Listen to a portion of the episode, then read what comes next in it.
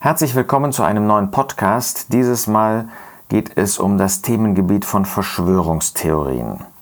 Lasst mich eingangs einen Bibelvers aus 1. Thessalonicher 5 zitieren. 1. Thessalonicher 5, Vers 21. Prüft aber alles, das Gute haltet fest. Wir sollen die Dinge, die auf uns zukommen, prüfen. Wir haben nicht die Aufgabe, im ganzen Internet zu forschen und alles Mögliche uns anzuschauen. Das ist nicht gemeint in diesem Vers. Die Welt hat nichts Gutes zu bieten.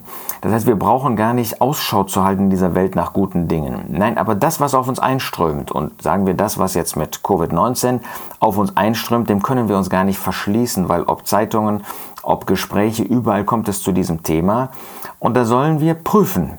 Da sollen wir prüfen, ähm, anhand einer nüchternen Beurteilung, und die sollte auf Gottes Wort basieren, was es eigentlich damit auf sich hat und das Gute, das, was anhand von Gottes Wort uns zu dem Herrn Jesus zieht, zu dem Herrn Jesus bringt, zu Gottes Wort bringt, zu Gott führt, das sollen wir festhalten. Ich gehe in einem zweiten Punkt jetzt auf die aktuelle, sehr emotionale Situation ein. Wir haben große Demonstrationen gegen Rassismus wegen George Floyd, der bei einem Polizeieinsatz ums Leben gekommen ist. Wir haben große Anti-Corona-Demonstrationen, wo Menschen auf die Straße gehen und sich verwahren wollen gegen Maskenpflicht und die vielen Einschränkungen. Wir haben auf der anderen Seite wiederum eine Staatsgehörigkeit, von Menschen allgemein, aber auch von Christen, die überraschend ist, wo überhaupt nicht mehr reflektiert wird, was passiert, wo man ähm, alles für bare Münze nimmt, was festgelegt wird. Es geht mir jetzt nicht darum, dass wir irgendwie die Regierung kritisieren wollen oder so. Aber das, was wir in den 30er Jahren des vorherigen Jahrhunderts erlebt haben, wo man auch unter Christen ähm, begeistert war von dem, was ähm, die Regierung getan hat am Anfang, jedenfalls, ähm, und überhaupt nicht mehr reflektiert darüber nachgedacht hat, ist das eigentlich in dem Sinne von Gott, dass es uns als Christen, 1 Timotheus 2, ein Leben in Gottseligkeit, in Gottesfurcht ermöglicht. Diese Nüchternheit ist völlig verloren gegangen. Auch in der heutigen Zeit hat man manchmal den Eindruck. Und in einer solchen Lage können sich natürlich auch Verschwörungstheorien ganz besonders gut entwickeln. Bevor ich auf diese Verschwörungstheorien jetzt eingehe, möchte ich gerne eine gewisse Unterscheidung machen. Nicht alles, was Verschwörungstheorie genannt wird, ist auch eine Verschwörungstheorie. Das wird gerade für uns als Christen deutlich, ähm, denen vorgeworfen wird, zum Beispiel, wenn wir an den Schöpfergott glauben, dass wir einer Verschwörungstheorie anhängen. Das wird dann auf die gleiche Ebene gestellt wie solche, die an eine flache Erde-Theorie glauben. Das ist natürlich Unfug. Nicht Unfug ist aber, dass Gott der Schöpfer ist. Das sagt uns Gottes Wort. Und wenn man das einmal vergleicht mit ähm, wissenschaftlichen Experimenten und so weiter, ähm, dann kann man durchaus ähm, auch auf der Basis dieser Untersuchungen und der Befunde dazu kommen, dass man sagt, ja, auch von dem wissenschaftlichen Befund her äh, kann man das nachvollziehen, was Gottes Wort sagt. Wir brauchen das als Christen nicht. Aber es ist nicht gegenwissenschaftlich, antiwissenschaftlich und es ist schon gar nicht eine Verschwörungstheorie. Insofern müssen wir aufpassen, dass wir uns als Christen nicht in eine Ecke rücken lassen, wo alles das, was nicht dem, ich nenne das einmal, Mainstream ähm, folgt, dass das äh, automatisch eine Verschwörungstheorie ist. Das wird schon ganz deutlich dadurch, dass am Anfang, im Januar, Februar, als dieses Virus da von äh, China herüberkam, die Regierung, auch der Bundesgesundheitsminister Spahn, sagte, alles das ist Verschwörungstheorie, die sagt, dass dieses Virus etwas ganz besonders Gefährliches ist. Nur wenige Wochen danach war das Verschwörungstheorie, äh, was das Gegenteil gesagt hat, nämlich, dass dieses Virus harmlos sei. Äh, mal unabhängig von der Frage, was nun Realität ist, zeigt das, äh, dass manchmal auch mit dem Begriff Verschwörungstheorie sehr fahrlässig umgegangen wird und wir uns nicht in eine Schublade schieben lassen müssen, nur weil wir zu einer alternativen Meinung kommen als das, was von Regierung, auch von manchen Virologen, auch Epidemiologen vorgestellt wird. Nein, man kann durchaus eine differenzierte, eine ähm, kritische Beurteilung haben, ohne sich gleich in die Ecke eines Verschwörungstheoretikers stellen zu müssen oder stellen lassen zu müssen. Wenn es jetzt um Verschwörungstheorie geht, möchte ich gerne erstens einen Artikel empfehlen, der in der christlichen Jugendzeitschrift Folge mir nach, auch im Internet verfügbar, www.folgemirnach.de, von Volker Ettelt geschrieben worden ist, im Maiheft, Mai 2020. Ähm, sehr hilfreich. Ähm, ich zitiere gerade mal, wie eine ähm, solche Verschwörungstheorie entsteht. Es gibt ein gewisses Muster. Man wirft einer bestimmten Elite, Wissenschaftlern, Politikern, äh, Wirtschaftlern, Unternehmern vor, dass sie sich verschworen hat. Diese Elite verfolge einen bestimmten Plan und zur Ausführung dieses Plans geht sie nicht in die Öffentlichkeit, sagt man, sondern arbeitet im Geheimen. Und die Absichten der Elite, ob politisch oder auch wirtschaftlich, wie auch immer, ähm, ist, dass sie Menschen schadet, den Menschen im Allgemeinen schadet. Und dass die offiziellen Erklärungen, die dann immer angeführt werden, dass die völlig verkehrt wären.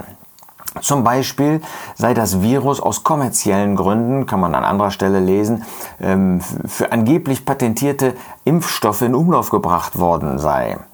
Äh, andere sind wiederum überzeugt davon, dass hm, da das Virus aus einem chinesischen Labor ausgebrochen worden ist, vielleicht über Geheimdienste äh, unterwegs wäre. Oder dass der Milliardär Bill Gates wirtschaftlich äh, das Ganze benutzt, um sein Imperium aufzubauen. Nun, dass Bill Gates wirtschaftliche Interessen hat, ist ja unstreitig. Ähm, aber dass äh, er damit solche geheime Pläne verfolgt, ist natürlich absurd. Wobei man auch da sagen muss, es ist interessant, alles das, was jetzt Bill Gates auf den Kicker nimmt, wird als Verschwörungstheorie ähm, abgetan, obwohl wir wissen, dass ähm, vor zwei, drei Jahren genau solche Artikel in bekannten äh, Zeitungen und Zeitschriften geschrieben worden sind und überhaupt nicht als Verschwörungstheorie abgetan worden sind. Das zeigt noch einmal, wie schwankend die Meinung über Verschwörungstheorien ist und dass wir auch vorsichtig sein müssen, alles das Verschwörungstheorie zu nennen, was zunächst mal vielleicht eine alternative Meinung darstellt. Nach diesen ähm, Unterscheidungen möchte ich jetzt viertens gerne darauf zu sprechen kommen, warum wir als Christen besonders gefährdet sind. Das ist ja interessant, das muss man einfach feststellen, dass gerade Christen auf solche Verschwörungstheorien irgendwie schnell hereinfallen. Ähm, ein Grund ist, ähm, dass Christen sagen, der Teufel stecke hinter allem. Nun wissen wir aus Gottes Wort, dass der Teufel natürlich nur Absichten hat, uns zu schaden. Und das, was wir jetzt erleben bei Corona-19, bei, bei Covid-19, ist natürlich auch zum Schaden der Gläubigen. Dass man sich nicht mehr versammeln kann, das ist ein Schaden. Ist das Gottes Wille? Natürlich nicht. Ähm, dass wir keine praktische Gemeinschaft pflegen können, sagen wir nach den Zusammenkünften, jetzt wo wir wieder zusammenkommen können auf normale Weise.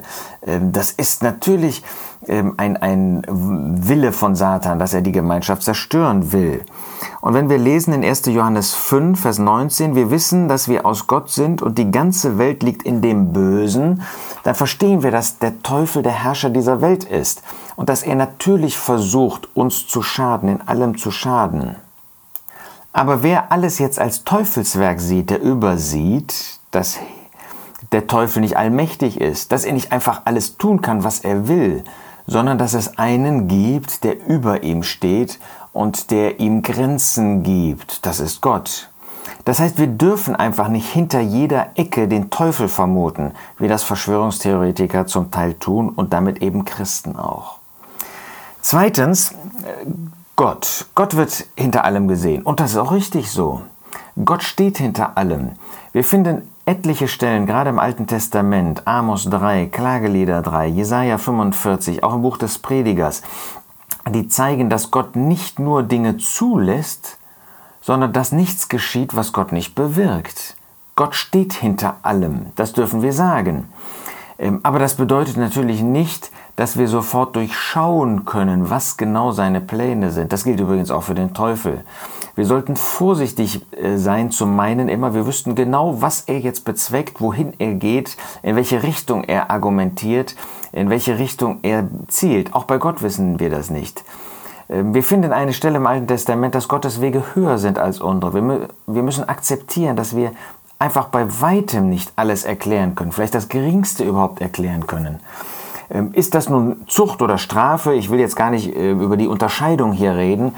Ähm, aber natürlich wissen wir, dass Gott uns prüft, dass Gott die Menschen prüft, dass Gott die Menschen auch durch solch ein Virus ähm, vor die Entscheidung stellen möchte, weil man Angst bekommt, wo wirst du dein Leben in der Ewigkeit verbringen, dass Gott uns Christen prüfen möchte, Stehen wir zu ihm, stehen wir zu seinem Wort, stehen wir zu den Aufträgen, die er uns gibt. Ist sein Wort für uns wichtiger als das Wort der Menschen und so weiter. Aber das darf uns doch nicht dahin führen, dass wir meinen, dass jetzt ganz besonders geheimnisvolle Machenschaften hinter dieses, diesem Virus stecken. Seuchen hat es schon immer gegeben.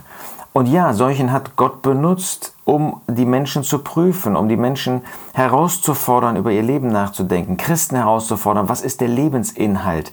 Aber das hat ja mit Verschwörung dann auch nichts zu tun. Und jetzt kommt ein dritter Punkt, der vielleicht ganz besonders für uns Christen von Bedeutung ist.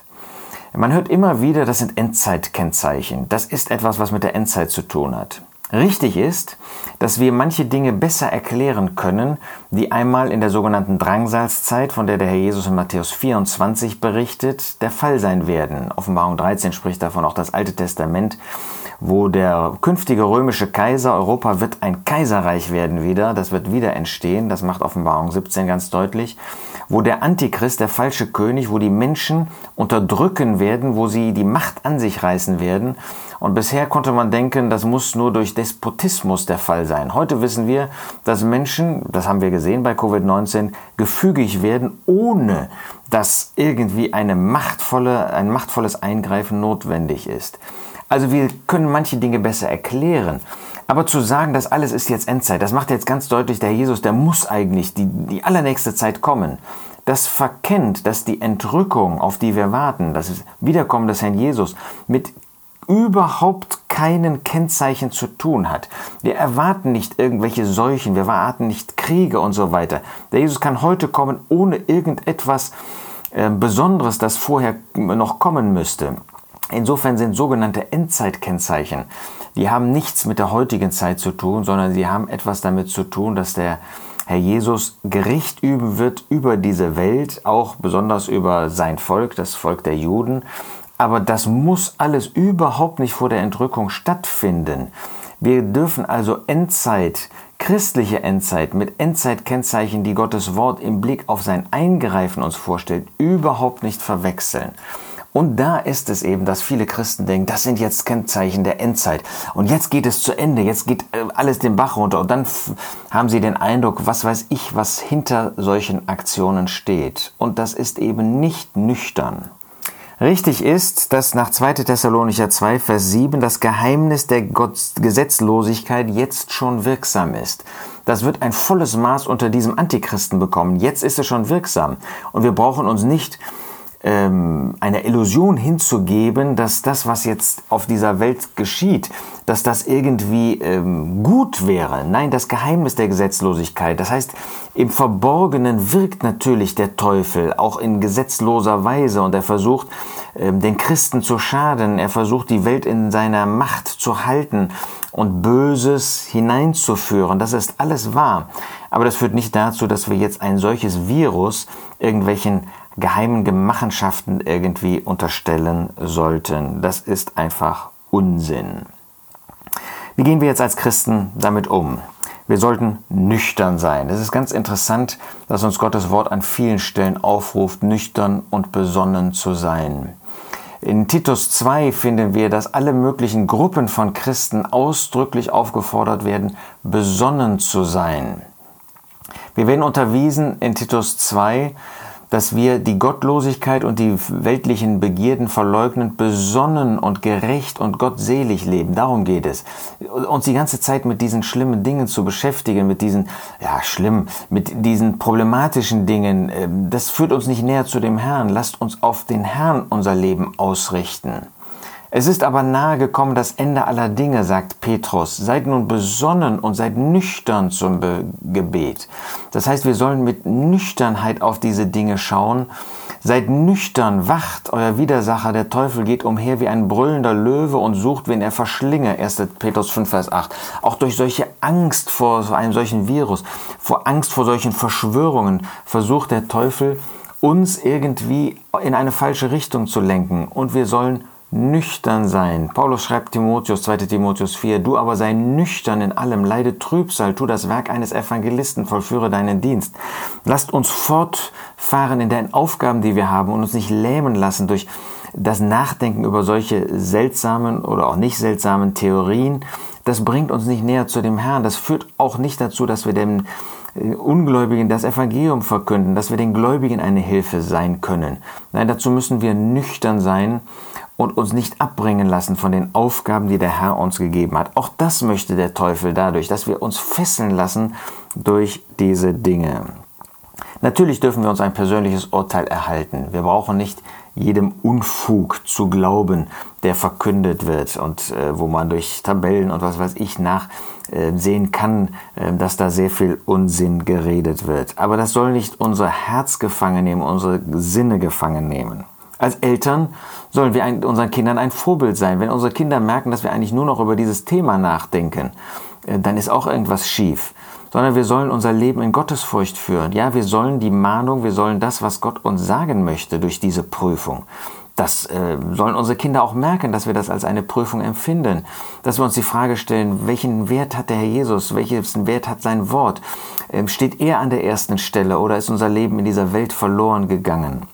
Rennen wir ähm, falschen Ideen nach, wie manche jetzt mit philosophischen und theologischen Erklärungen da ankommen, statt dass wir uns auf den Herrn Jesus konzentrieren und ihm Priorität in unserem Leben geben. Ja, und auch als Christen akzeptieren wir die Prüfung merken unsere Mitmenschen, unsere Nachbarn, unsere Arbeitskollegen, unsere Schulkollegen, ähm, dass es uns um den Herrn Jesus geht, dass es uns um ein Leben für ihn geht? Oder sind wir auch verunsichert? Sind wir auch eigentlich durch Angst geplagt und versuchen jetzt mit jeder Methode irgendwie unser Leben und anderer Leben äh, zu retten? Oder geht es uns darum, ein Leben in Gottesfurcht zu führen?